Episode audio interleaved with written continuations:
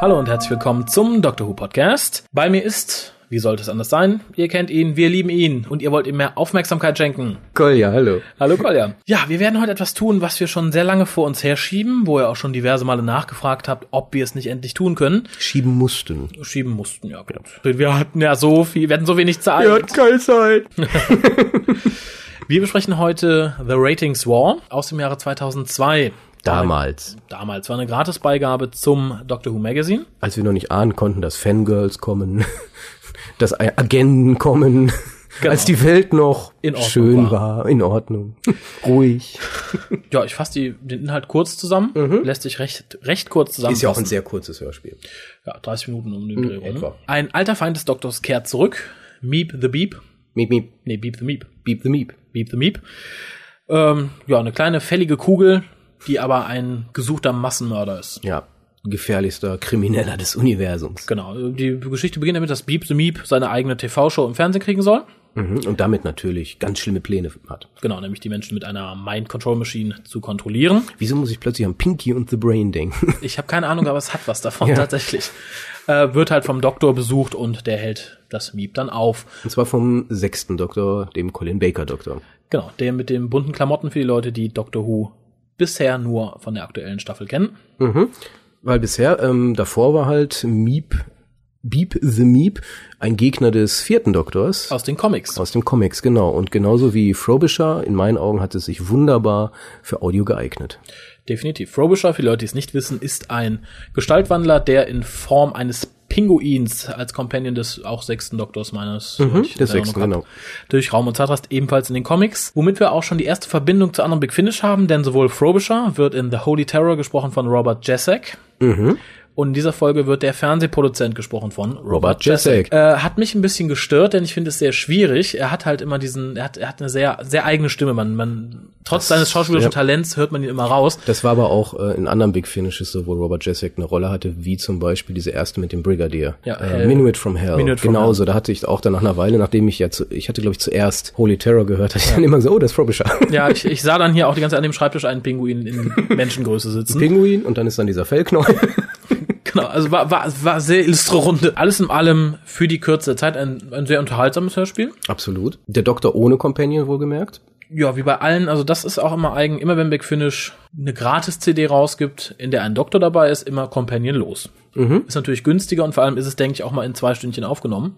Das sowieso. War eine Grad- sehr kleine Cast. Gerade The Ratings War hatte eine kleine Cast, unter anderem als Beep the Meep Toby Longworth, den die aktuellen Fans unter uns spätestens zur Zeit von Totally Doctor Who zur dritten Staffel kennenlernen werden, denn dort spielt er eine der Rollen, Spricht eine der Rollen. spricht eine Rolle, ist ja ein Zeichentrickfilm. Genau. Richtig. Also bei der Story selber muss man auch sagen, ist natürlich wieder viel ähm, Gesellschaftskritik dabei, Fernsehkritik, wie Natürlich. es halt typisch war, Beep the Meep, äh, heißt nicht umsonst so, das war auch schon damals im Endeffekt so die, so eine Analogie, die übermächtige BBC, ist ja auch The Beep im Endeffekt. Ja. Ähm, Es war halt sehr dezente Kritik damals und auch heute benutzte man das, um halt Sachen wie ähm, bei uns halt Deutschland sucht den Superstar, in Amerika Star Search, ich weiß nicht, wie das in England heißt, ich denke denke ähnlich, ähnlich. oder mm, American Idol, all diese Dinge, das äh, ist halt eine Kritik, die da wieder drauf hochkommt und äh, ja, Weil das muss man dazu sagen, während die Hauptgeschichte abläuft, wird im Hintergrund immer im Fernsehen so eine Art Castingshow abgehalten. ja, wie irgendwie wie Moderatoren oder sowas werden da Genau, für gesucht. diese Meep the Beep und natürlich völlig überzogen, dass man auch als normaler Zuhörer sagt, mein Gott, die sind total bescheuert, greift sie in den Kopf und stellt fest, scheiße, das machen wir jetzt ja auch schon. Also in dem Sinne finde ich, ist es ganz gut. Es funktioniert auf vielen Ebenen. Es ist halt ein Abenteuer, Gesellschaftskritik, die lustigerweise auch mal funktioniert. Ja. In meinen Augen. So, doch, in meinen Ohren besser gesagt. Nein, wie gesagt, ich habe mich gut amüsiert. Es ist von den kurzen Big Finish, also die gratis rausgegeben worden, eines der besten. ja, das sowieso. Also da gab es schon wirklich schlimmere. Ja, also kurz für die Leute, die sie vielleicht irgendwie nachholen möchten. Das erste war Last of the Titans mit Sylph.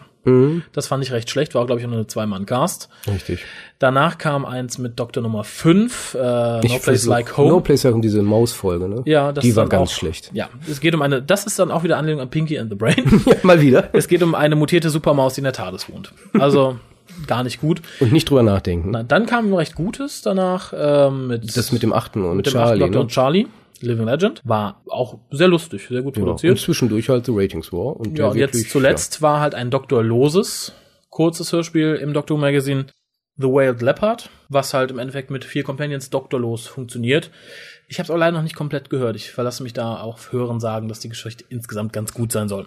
Aber so gesehen, Ratings War ist halt auch ein Geschenk gewesen. Man nahm es halt umsonst mit und gerade da kann man sich nicht beschweren. Ich glaube, da haben wir in der Vergangenheit schon für deutlich schlechtere Sachen mehr Geld bezahlt.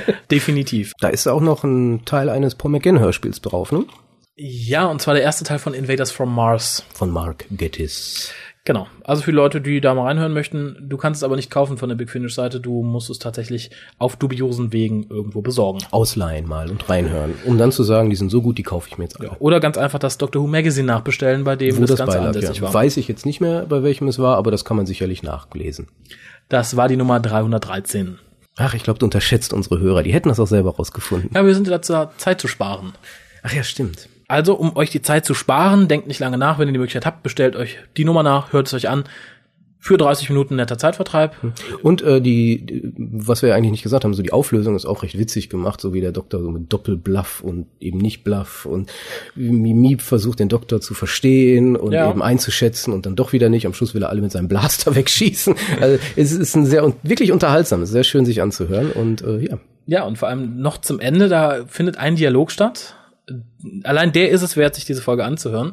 Es geht nämlich darum, dass der Doktor, nachdem er das Miep besiegt hat, von einigen Reportern interviewt wird. Ja, richtig. Ob man ihn denn mal wieder auf dem Fernsehschirm sehen wird und ja. so weiter und so fort. Daraufhin hält Colin Baker als der sechste Doktor einen einmaligen Monolog, in dem er halt mehr oder weniger klarstellt, dass der kleine Kasten zu klein für ihn wäre. er Und das braucht- Audiomedium, das Audiomedium das wäre das Richtige. Er braucht was Größeres für sich, etwas, wo seine Stimme gehört wird.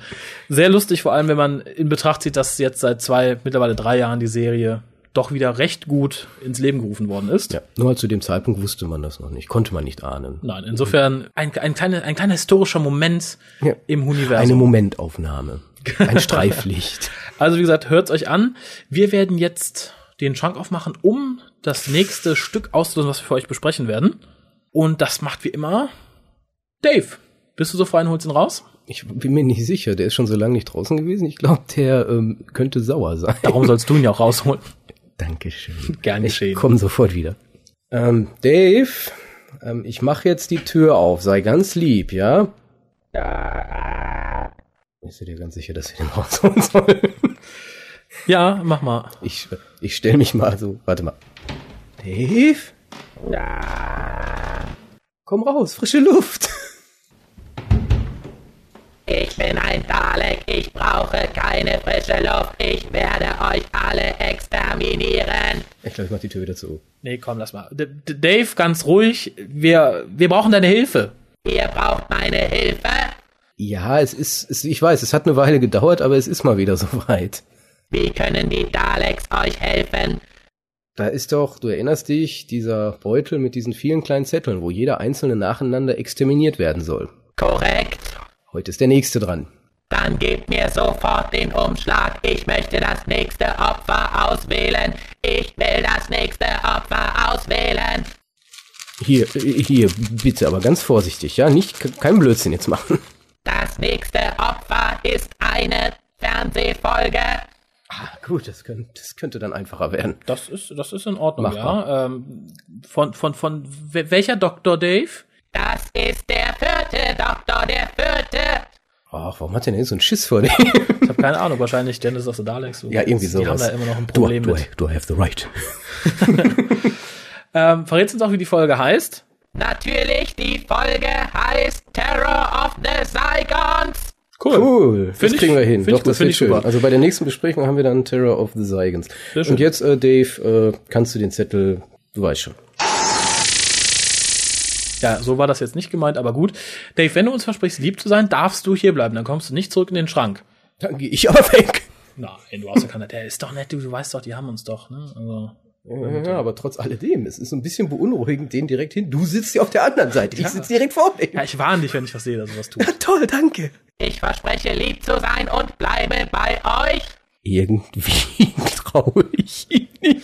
Naja, lass uns überraschen. Okay. Wenn wir nächste Woche noch da sind, gibt es den regulären WhoCast und, wenn immer wir die Zeit finden, die Besprechung zu Terror of the Zygons. Ansonsten, wenn wir nicht da sind, gibt's vermutlich den Podcast of the Daleks.